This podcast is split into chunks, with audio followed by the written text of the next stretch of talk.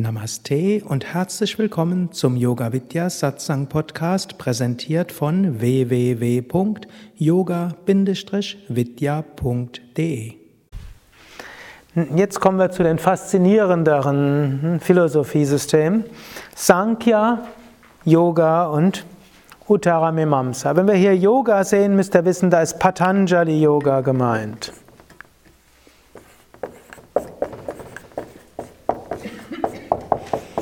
Denn eigentlich, wenn wir Yoga im weiteren Sinne sehen, kann ja Yoga praktiziert werden auf jeder Ebene.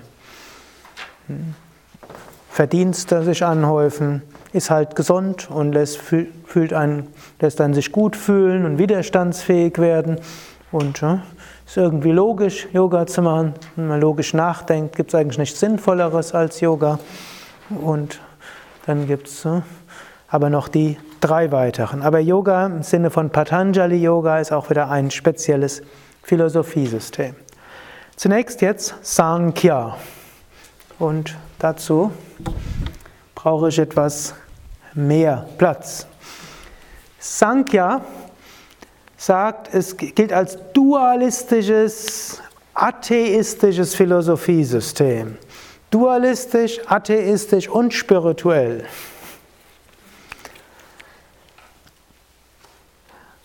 Dualistisch deshalb, weil es einen Dualismus postuliert von Purusha und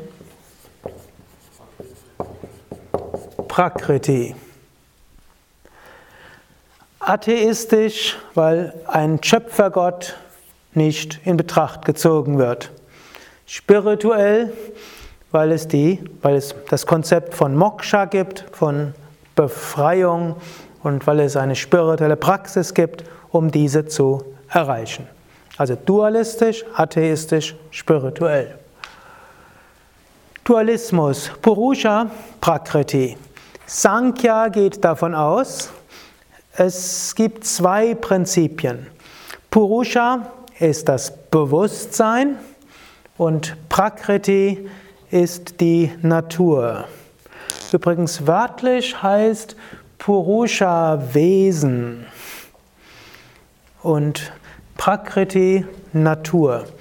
Aber was, was Purusha ist, ist eben die, kann man sagen, die Seele, man kann sagen Bewusstsein und ähnlich wie Vedanta wird Purusha gesehen als Sat Chit Ananda, unendliches Sein, unendliche Bewusstheit, unendliches Ananda.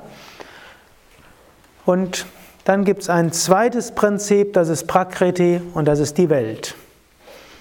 Und die Welt ist laut Sankhya auf ewig separat von Purusha. Deshalb dualistisch. Das eine hat mit dem anderen nichts zu tun. Es gibt Purusha, es gibt Prakriti als zwei ewige Prinzipien. Die Welt wird jetzt angesehen aus bestehend aus drei Gunas. Und die heißen Tamas, Rajas und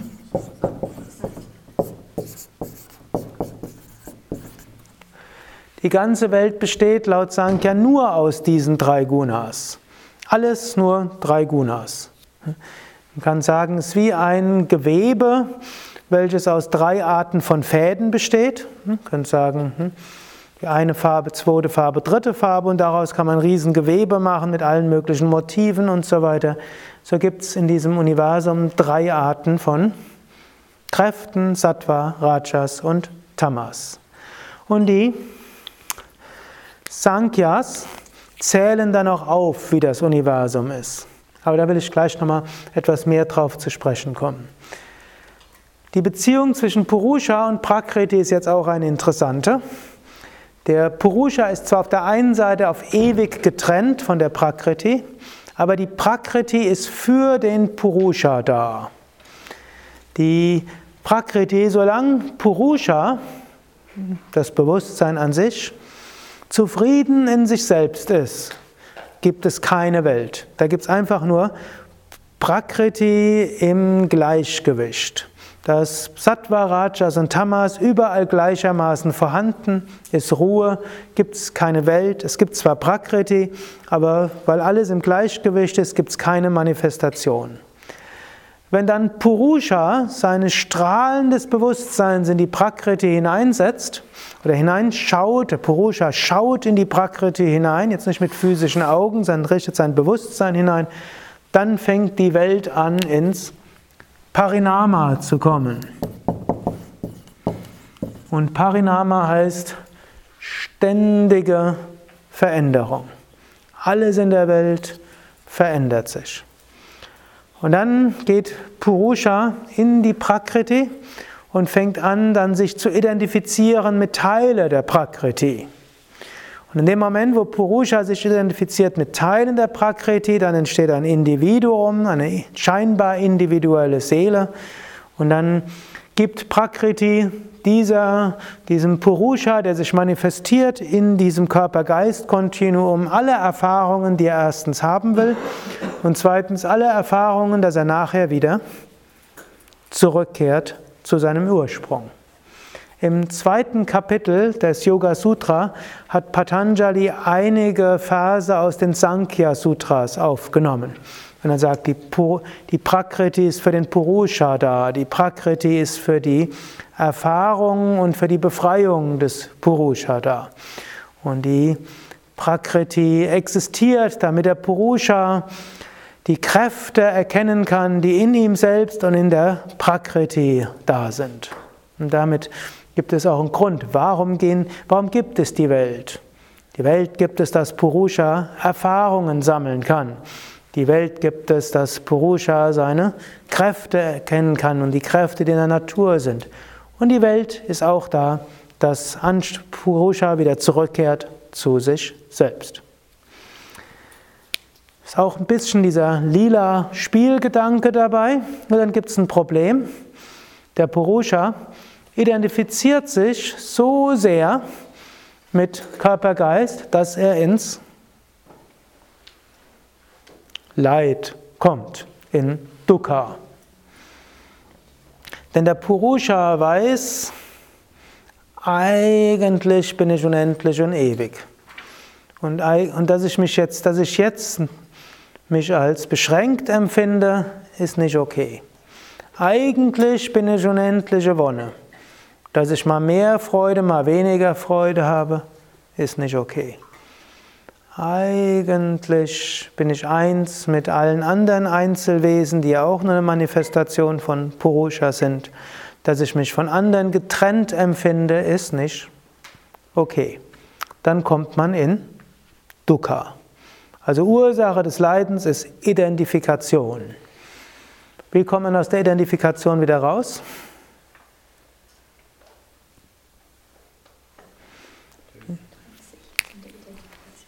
Indem man sich löst von der Identifikation. Und in Sankhya gilt als das Wichtigste die Viveka. Viveka ist Unterscheidungskraft.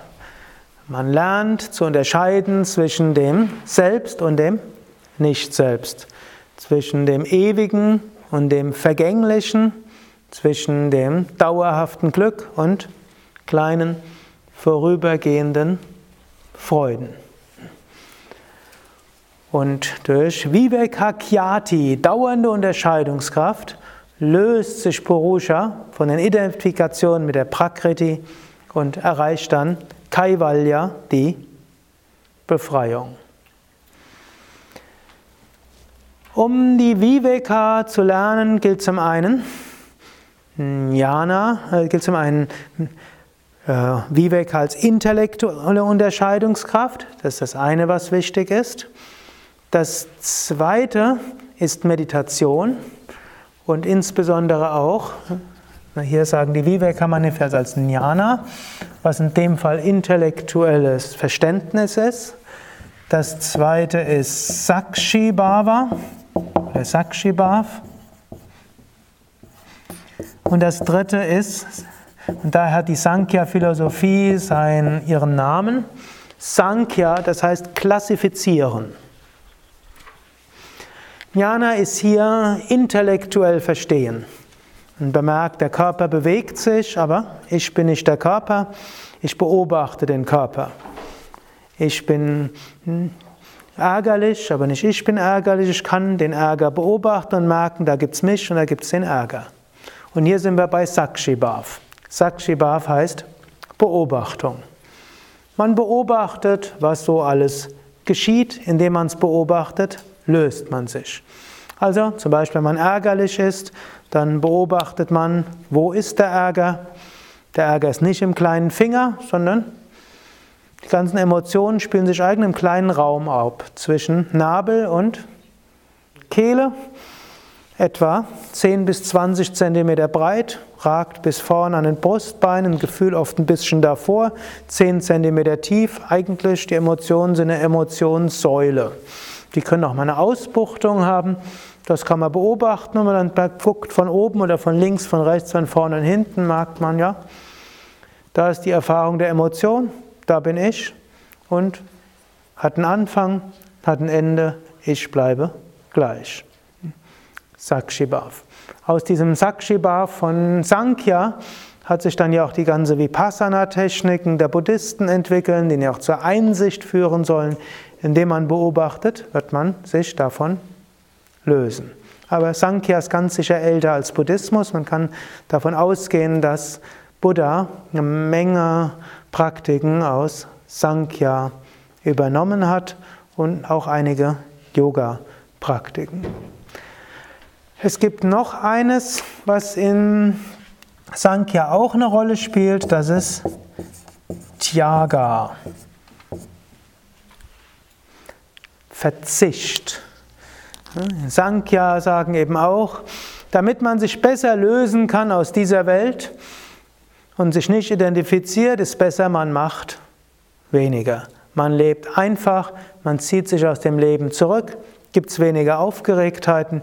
Wenn es weniger Aufgeregtheiten gibt, dann kann man sich leichter lösen.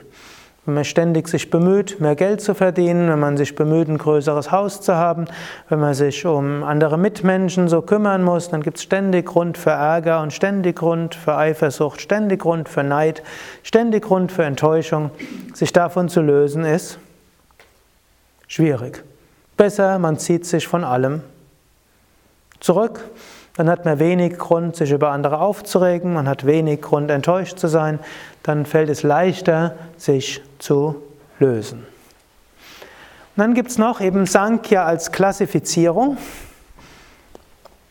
Man kann eben, wenn man etwas aufzählt, fällt es leichter.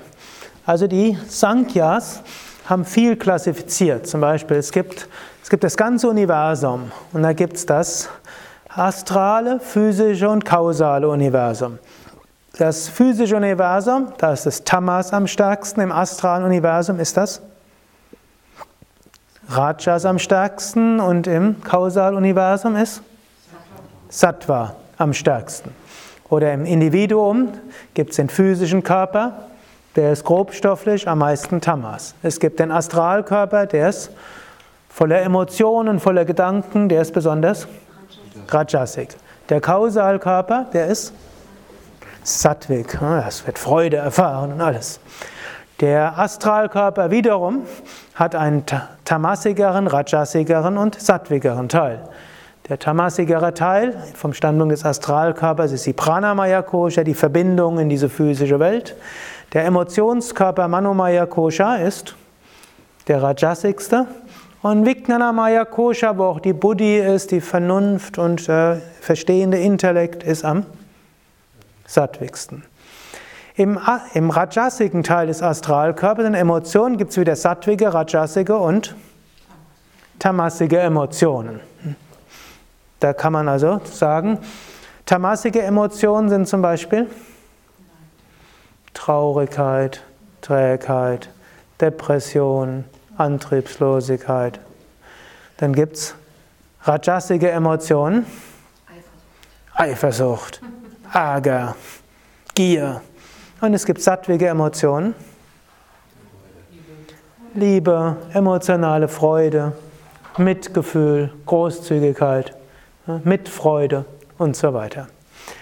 Und Ärger kann auch wieder sattvik, rajasik und tamasik sein. Mhm. Zum Beispiel, hm? sattwiger Ärger wäre gerechter Zorn. Man sieht, dass jemand schlecht behandelt wird. Man ärgert sich darüber und dieser sattwige Ärger motiviert einen, sich einzusetzen, dass dieses Unrecht nicht wiederholt wird. Rajasiger Ärger, man wird selbst ungerecht behandelt oder man, der eigene Wunsch wird nicht erfüllt, vielleicht nicht ungerecht. Wenn man selbst ungerecht behandelt wird, könnte man noch sagen, es ist immer Sattva dabei, aber man wollte das unbedingt haben und hat sich ja so drüber gefreut und dann geht es nicht. Ne? Rajasiger Ärger. Tamasiger Ärger ist eingebildete, hm? also man denkt, jemand anders hätte etwas gegen einen und man schimpft über den. Und der andere hat gar nichts gegen einen. Also grundloser Ärger, den man sich nur einbildet, das wäre tamasiger Ärger. Oder gewalttätiger Ärger wäre auch tamasiger Ärger. Gut, wozu dient das Ganze jetzt? Es dient dazu, sich nicht zu identifizieren. Statt zu sagen, ich bin wütend, sagt man, der rajasige Körper in mir, in der rajasigen Kosha da drin, befindet sich gerade in einer rajasigen Emotion. Kann man noch überlegen, ist diese rajasige Emotion des Ärgers, ist die Sattvik, gerechter Zorn, rajasik, weil irgendwo eigener Wunsch nicht erfüllt, oder tamasik, Missverständnis. Wenn man so weit denkt, dann ist der Ärger nicht mehr ganz so stark. Dann fällt es leichter, sich nicht mehr zu identifizieren. Wenn man jetzt voll im Ärger ist, dann sagt man, wer bin ich? Bin ich der Ärger? Hm? ist etwas schwerer. Aber wenn man das so klassifiziert hat, fällt es leichter. Es gibt noch andere Klassifikationen als Sattva, Rajas, Tamas. Manche von euch sind mit Ayurveda vertraut, etwas mehr. Ayurveda beruht auf Sankhya-System. Da geht es auch mit Sattva, Rajas und Tamas, aber dann gibt es auch noch die fünf Elemente, die gibt es auch im Sankhya-System, die haben viele Kategorien und dann gibt es noch Vata, Pitta und Kapha. Und anstatt zu sagen, ich bin wütend, sagt man, mein Pitta ist stark, ist aktiviert. Oder wenn man jemand anders sieht, der wütend ist, ah, da habe ich gerade ein Pitta aktiviert.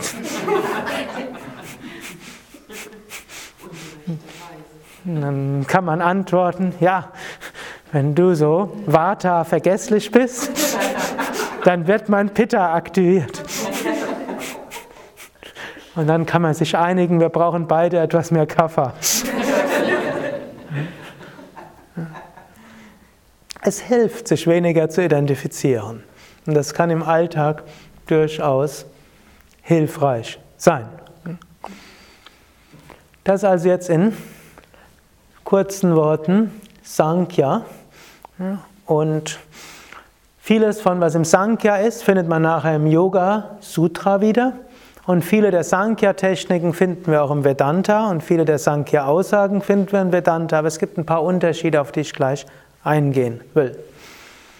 Sankhya ist also ein spirituelles System. Es hat viele Vorteile. Es, hat, es führt zur Befreiung, zur Erfahrung von Moksha und es gibt so einige auch Biografien von Sankhya-Heiligen und auch gezeigt, wie die dann im Alltag gehandelt haben, diesen Gleichmuten, diese Ruhe und tatsächlich, dass es nicht nur intellektuell ist. Sankhya hat aber auch bestimmte Nachteile. Und wer ist der bekannteste, also euch bekannteste Kritiker des Sankhya-Systems? Bitte? Hm, der mag euch bekannt sein, aber der ist jetzt nicht wirklich so bekannt als Kritiker des Sankhya-Systems. Krishna, in welcher Schrift? Bhagavad Gita. In der Bhagavad Gita spricht Krishna immer wieder um den Gegensatz zwischen Sankhya und Yoga, sagt er dort. Und dort sagt er eben, Sankhya ist nur für eine Minderheit der Menschen. Die Sankhyas wollen den, die Welt letztlich verlassen.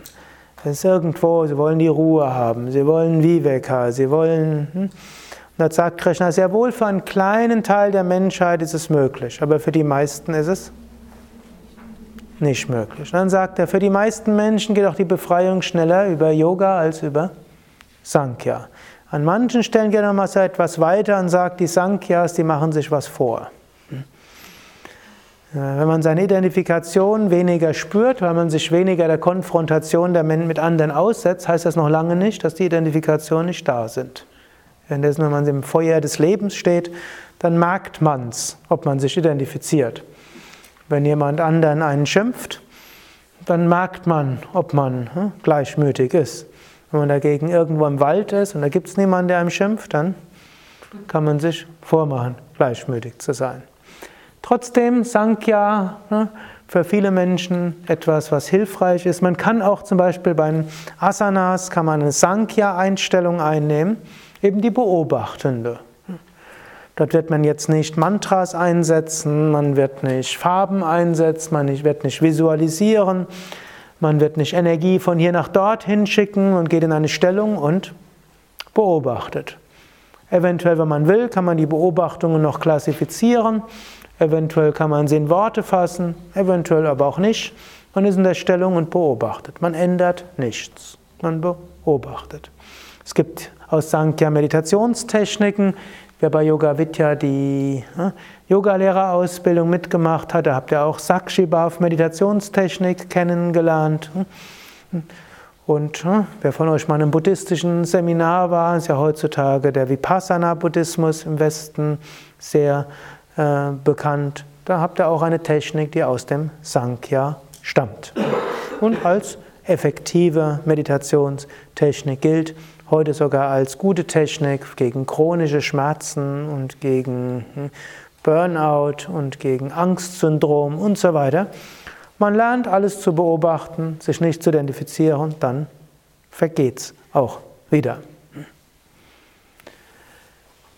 Jetzt gibt es als nächstes System Yoga. Yoga im Sinne von Raja Yoga von Patanjali beruht auf der Terminologie vom Sankhya-System. Patanjali spricht von Purusha und Prakriti. Er spricht von Parinama als ständige Veränderung. Er spricht davon, dass die Prakriti für den Purusha da ist. Gerade im zweiten Kapitel sind ein Dutzend Verse des Yoga Sutra wörtliche Übernahmen aus den Sankhya Sutras. Die Erklärung, warum gibt es die Welt und wozu ist sie gut und was ist das Individuum und wie kommen wir überhaupt in die Identifikation, ist exakt wie im Sankhya beschrieben. Und dann geht aber Patanjali weiter, wenn er jetzt gerade im zweiten Kapitel, dann sagt er auch, die Identifikation des Purushas mit einem Teil der Prakriti ist Avidya, ist Unwissenheit. Und wie überwindet man Unwissenheit? Über Vivekakyati, dauerhafter Zustand der Unterscheidungskraft. Und dann sagt er, aber um die Fähigkeit zu Vivekakyati zu haben, dazu übt der Yogi die Ashtangas, die acht Stufen des Yoga. Indem man praktiziert, kriegt man den Geist ruhiger. Und wenn man den Geist ruhiger bekommen hat, dann fällt es leichter, Viveka zu üben und zum Höchsten zu kommen. Und hier haben wir jetzt einige Unterschiede vom Raja Yoga, auch Patanjali Yoga genannt, und Sankhya. Der erste Unterschied ist der Wert des Sadhana bzw. Patanjali nennt es ja Abhyasa spirituelle Praktiken. Patanjali sagt dann ja auch, und Patanjali ist also, hat eigentlich ein sehr breites Methodenspektrum. Man könnte sagen, Sankhya ist irgendwo logisch stringent. Patanjali ist eher der Praktiker. Sankhya sagt, bring dann, äh, höre auf, dich zu identifizieren und dann erreichst du die, erreichst du Kaivalya, die Befreiung. Patanjali sagt, eine der vielen Möglichkeiten zu Kaivalya zu kommen ist Vivekakyati. Eine andere Möglichkeit ist Chitta Vritti Nirodha. Chitta Vritti Nirodha heißt Bring deinen Geist zur Ruhe. Bring deinen Geist zur Ruhe und dann Tadat Rashtu Svarupevastanam. dann ruht der Sehende in seinem Wesen, dann ist die Selbstverwirklichung da. Also relativ einfach, bring deinen Geist zur Ruhe, bleib voll bewusst, bist selbstverwirklicht. Mehr braucht es nicht. Punkt. Hm, ganz einfach, oder? Was machen wir alles so kompliziert? Aber dann sagt Patanjali, ja, und um den Geist zur Ruhe zu bringen, dazu schreibe ich jetzt vier Kapitel. Denn ganz so einfach ist es dann eben auch nicht. Gut, dann sagt noch Patanjali im ersten Kapitel noch so ein paar weitere Techniken. Er sagt, wer Hingabe zu Ishvara hat, der wird schnell die Verwirklichung erreichen. Und das ist der zweite Hauptunterschied. Patanjali akzeptiert, dass es einen persönlichen Gott gibt, beziehungsweise eigentlich muss man sagen, er akzeptiert, dass die Hingabe an eine persönliche Gottesvorstellung zur Befreiung führt. Und er sagt sogar, wer Hingabe an Gott hat, kommt schnell zur Befreiung. Und Ishvara Pranidhana finden wir im ersten Kapitel und im zweiten Kapitel, aber nicht mehr im dritten und vierten Kapitel. Und man kann sagen, Patanjali war ein Praktiker, der hat beobachtet, es gibt Menschen, die verehren Gott und die erreichen die Gottverwirklichung. Offensichtlich haben die alle Kriterien eines Heiligen, eines Weisen. Wenn man, wenn man sich mit diesen Meistern unterhält, die haben die höchste Wirklichkeit erfahren. Patanjali hat aber auch gesehen, dass es Menschen gibt, die Gott verehren, die nicht in die Befreiung kommen, sondern in Fanatismus und Verrücktheit. Und so beschreibt dann Patanjali auch, wie muss eine Gottesvorstellung sein, damit sie zur Befreiung führt. Und dann sagt er, Ishvara, der zur Befreiung führt, ist eine besondere Manifestation von Purusha, der frei ist von Karma, Leiden und Wünschen. Also Gott ist nicht Karma unterworfen. Das heißt auch, wir können uns Gott nicht zwingen, indem wir irgendwelche Rituale ausführen, dann ist Gott gezwungen, irgendwas für uns zu tun. Gott ist nicht abhängig, Gott ist unbedingt. Zweitens, er ist frei von Wünschen.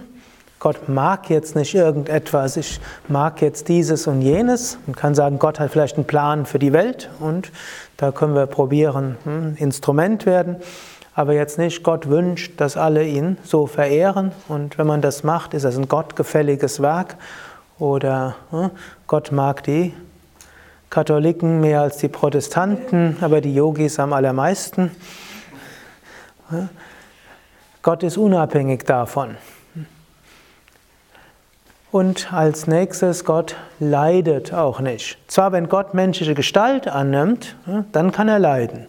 Hm? Krishna in menschlicher Gestalt hat auch, in der Bhagavatam wird auch beschrieben, dass er mal gelitten hat. Bei Krishna war es zwar ein Spiel, aber wenn wir jetzt zu Rama gehen, Gott inkarniert, der hat wirklich gelitten, hat sich die Haare gerauft, geklagt und war traurig, als die Sita geraubt worden ist.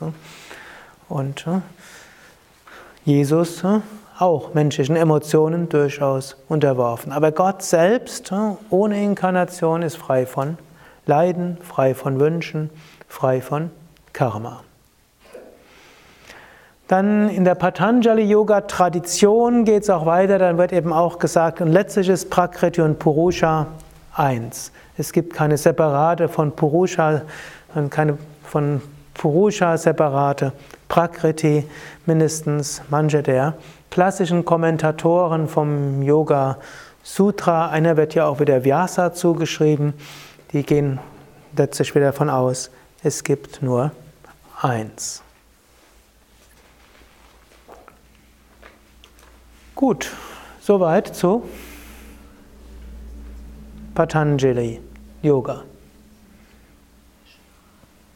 Dann kommen wir zum letzten der Philosophiesysteme, nämlich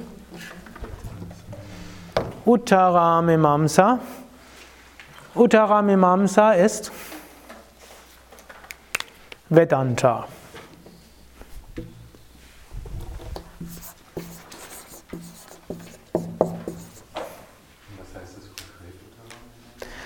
Uh, Uttara heißt höchste.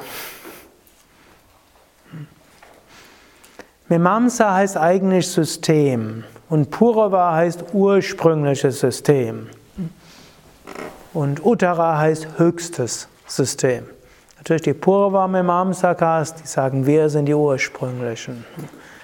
Und die Vedantin sagen, und wir sind die höchsten. Sind das denn Philosophiesysteme, die sich in unterschiedlichen Zeitaltern entwickelt haben? Oder? Äh, die indische Chronologie ist etwas schwierig. Und so wie es meistens gesagt wird, irgendwo sind sie parallel. Aber vermutlich wird man doch sagen, dass das Purva Memamsa, wenn man die Rig Veda und andere so liest, das ist schon mehr auf Purva Memamsa ausgerichtet. Im Purva Memamsa in späteren Manifestationen kommt dann auch das Kastensystem und noch vieles weitere dazu. Das dann auch. Und wenn man dann, dann gibt es auch Regeln für die Kasten und wenn man die bricht, macht man wieder Papas und um die zu söhnen, muss man wieder Punyas anhäufen. Und da hat sich dann noch eine Menge weiteres so, dort entwickelt und an Verwirrung entwickelt. Sicherlich auch ein Grund, weshalb dort Patanjali, Krishna und ja, spätere Meister dort besonders stark gewettert haben, weil was später als Punyas und Papas bezeichnet wurden, in gesellschaftlichen Kontexten, würden wir heute als etwas haarsträubend bezeichnen. Ich habe es jetzt vorher bewusst etwas äh, vereinfacht dargestellt, dass man die ursprüngliche Gedankengänge verstehen kann, die dann natürlich auch für Herrschaftssicherung missbraucht werden können, wie das ja auch die katholische Kirche dann gemacht hat. Gut, Vedanta hat große Ähnlichkeiten mit Sankhya, hat aber ein paar Unterschiede. Zum einen gibt es eine andere Terminologie. Im Grunde, was im Vedanta als Brahman bezeichnet wird, das entspricht in Sankhya Purusha was im Vedanta als Maya und Jagat bezeichnet wird, ist im Sankhya Prakriti.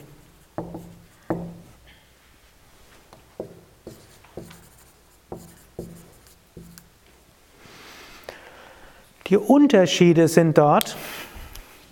Im Vedanta wird gesagt, auch die Welt ist nichts anderes als Brahman. Es gibt nicht zwei ewige Prinzipien, sondern es gibt nur ein Prinzip. Weshalb, weil Vedanta monistisch ist, Advaita, non-dualistisch. Es gibt nur eins. Brahman ist nicht separat von der Welt und die Welt ist nicht separat von Brahman. Aber die Welt ist unwirklich. Sankhya würde sagen, die Welt ist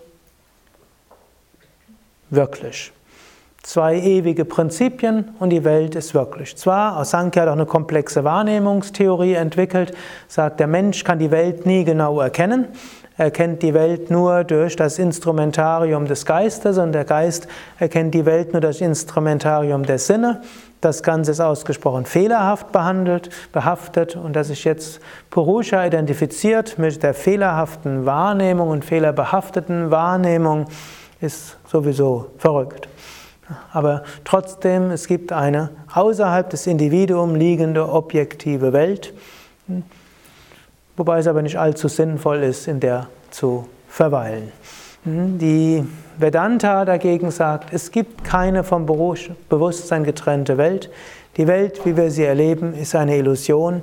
Sie ist wie ein Traum. Brahman träumt die Welt und die Welt besteht nur aus Brahman. Sich zu identifizieren mit Teilen dieses Traumes ist Ursache von Leiden.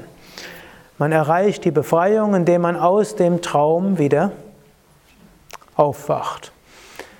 Vedanta hat aber durchaus eine Methodenvielfalt, insbesondere in der äh, Vedanta-Traditionen, die wir hier bei Yoga Vidya haben, die von die Swami Shivananda und auch Vivekananda und andere sind. Es gibt auch die strengen, reinen, man würde sagen, Viveka-Vedantins. die sagen, nur durch Erkenntnis kommt die Befreiung. Alles andere sind nur Vorstufen. Und äh, die selbst Samadhi führt nicht zur Befreiung. Nur Jnana, die Erkenntnis, führt zur Befreiung. Aber jetzt in der Tradition, in der wir sind, da wird das etwas anders gesehen. Es gibt viele Weisen, die Befreiung zu erreichen. Und wenn man die Befreiung erreicht hat, dann ist die Erfahrung gleich. Man kann sie Gottverwirklichung nennen, man kann sie Selbstverwirklichung nennen, man kann sie Unio Mystica nennen, man kann sie Befreiung nennen. Jedenfalls, man ist aufgewacht aus dem Traum und man erfährt sich selbst als unendliches Sein, Wissen, Glückseligkeit, als unendliches Bewusstsein. Ein nächster Unterschied zwischen Vedanta und Sankhya ist, dass Vedanta eben auch den persönlichen Gott anerkennt, nämlich Ishvara, und sagt, ja, in dieser relativen Welt gibt es eine Intelligenz und die Welt geschieht nicht automatisch irgendwie, sondern da ist eine Intelligenz und Intelligenz dieser Welt kann man als Gott bezeichnen. Zu dieser Intelligenz kann man auch einen Kontakt aufnehmen, auch als Individuum und man kann dann durch diese Intelligenz auch zu höheren Bewusstseinsebenen geführt werden.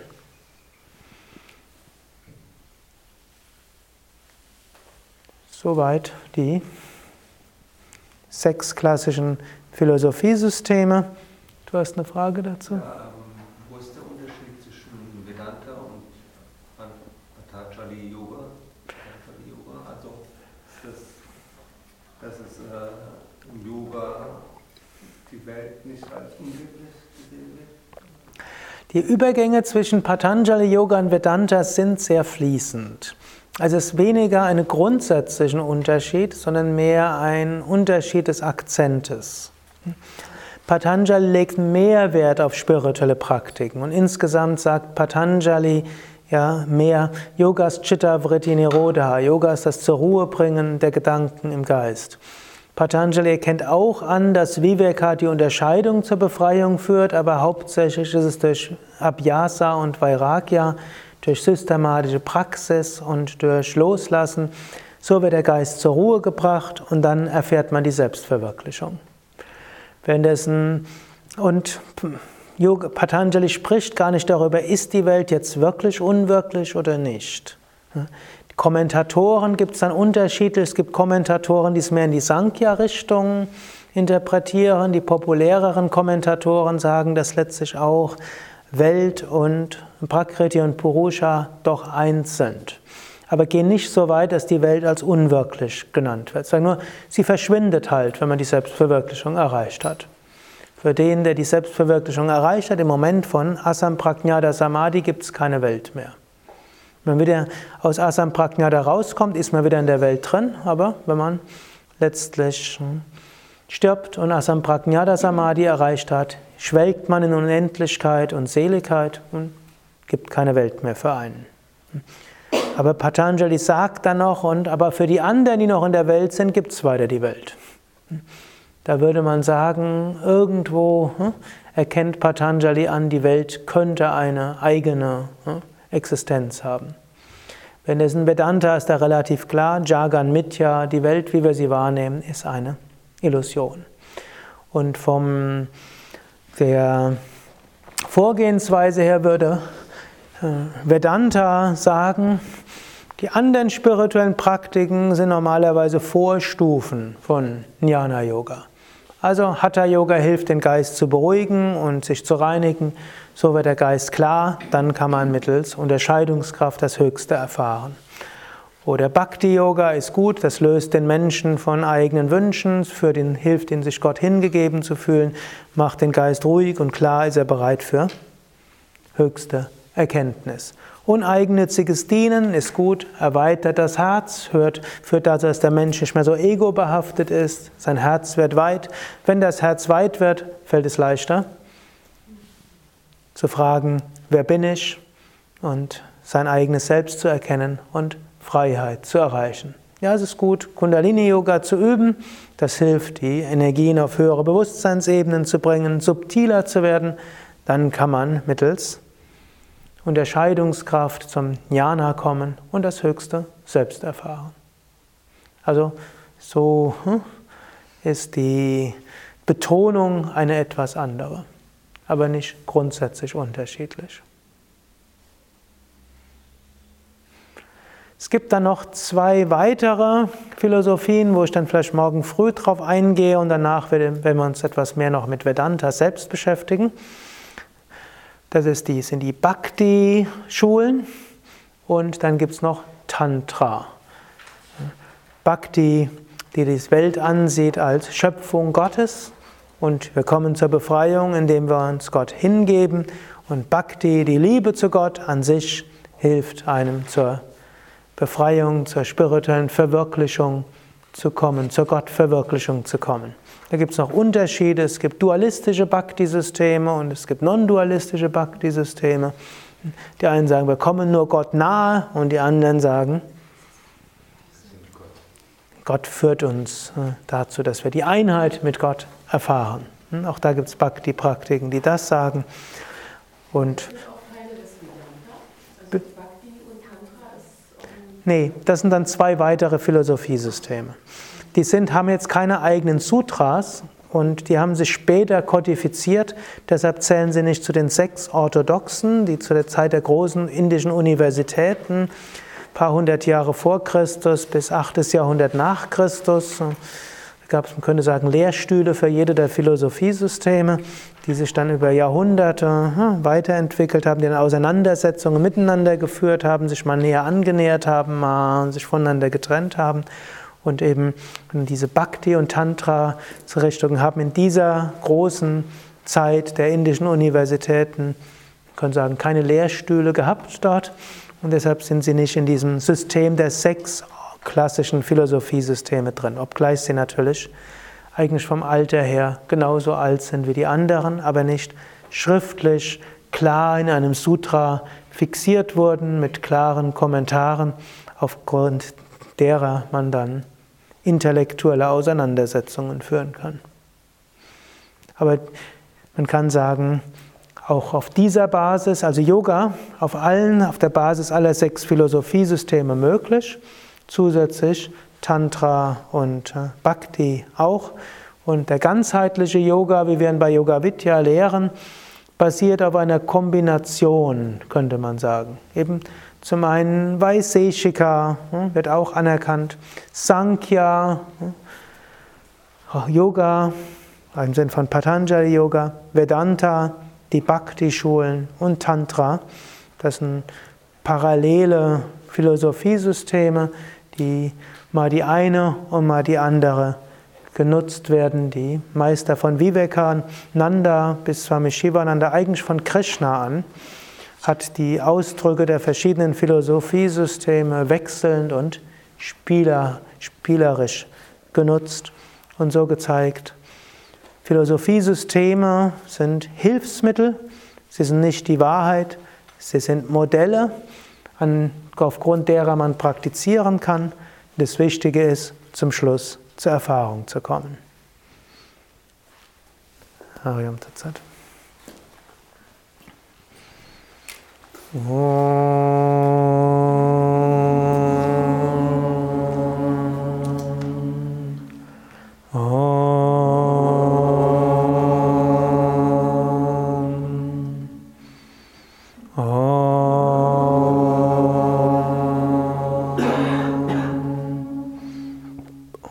सर्वमङ्गलमङ्गल्ये शिवे सर्वार्थसारिखे Sharanye Triambake Gauri Narayani Namostute Narayani Namostute Om Shanti Shanti Shanti. Om Frieden Frieden, Frieden. Om Bola Satguru Shivananda Maharaj Ki Jai. Bola Vishnevananda Maharaj Ki Jai.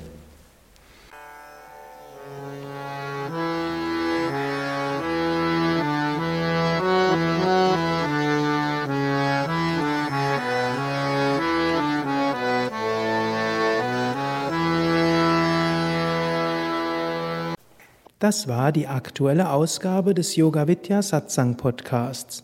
Mehr Informationen zum Yoga über Yoga-Seminare, Yoga-Workshops, Yogakurse, Vorträge zu Spiritualität und Meditation unter www.yoga-vidya.de